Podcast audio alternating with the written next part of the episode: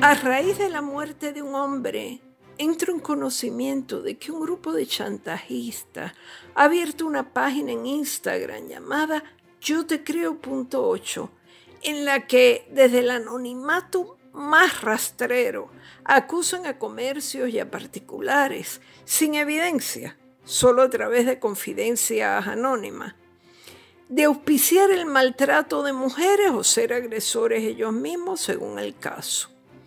Uno de los aludidos en la lista, como pomposamente la llaman así, con mayúscula, era el dueño de un espacio cultural, La Respuesta, un café teatro o algo así.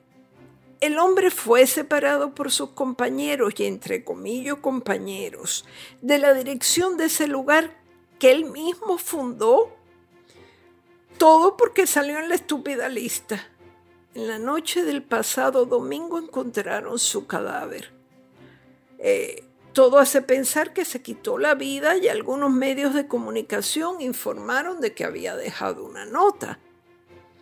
Es horrible que haya tenido que morir un ser humano a quien no conocí, pero parece que era muy apreciado por muchísima gente. No por los que lo sacaron del negocio, claro.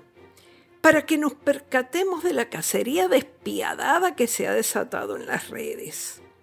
El martes, las del Yo Te Creo punto 8 tenían la desfachatez de admitir que, si bien era cierto que el hombre fallecido había aparecido varias veces en la lista, las causas del suicidio podían ser variadas. No tengo Instagram y cuando intento entrar sale un cuadrito pidiéndome que me una y no lo voy a hacer. Eso sí, tuve acceso a la lista con mayúscula y no me la leí completa porque es infinita y las difamaciones me aburren. Al lado de cada nombre y entre paréntesis destacan el oficio o profesión del presunto agresor. Uno es arqueólogo, otro cocinero, otro policía, otro periodista y de pronto sale un nombre, no el de la persona que murió el domingo, sino otro al que tienen el coraje de poner al lado fallecido. O sea, una persecución póstuma. Que exista esa mediocridad de página destinada a la persecución, va y se entiende porque las redes se, están convirtiendo en panales de, de celdas asfixiantes donde gente ociosa y llena de rabia se dé el gusto de publicar lo que le da la gana, no importa el daño que se le haga a quién. Eso es bullying aquí y en China. Y el bullying ha causado demasiados suicidios, aunque ahora estas del yo te creo punto 8 le estén dando la vuelta al concepto. Eh, dicen en su mezquina carta de defensa que la gente se suicida por desequilibrada o débil o por muchas otras razones.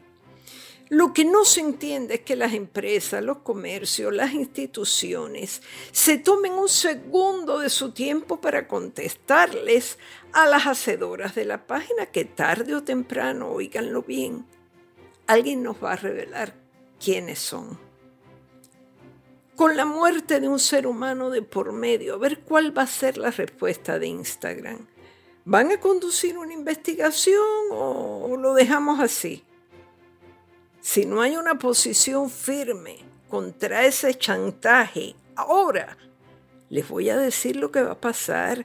El que quiera mancillar la reputación de otro, el que quiera dañarle el negocio a un competidor, el que esté enemistado con su jefe, el que intente herir o avergonzar a los hijos de alguien, sin que contra ese alguien haya mediado querella ni ni acusación formal, podrá recurrir a yo te creo punto 8, zona fantasma donde cabe cualquier injuria. Por lo pronto, parece que se han limitado al mundo del espectáculo, clubes y esas cosas. Más adelante se meterán con los hospitales.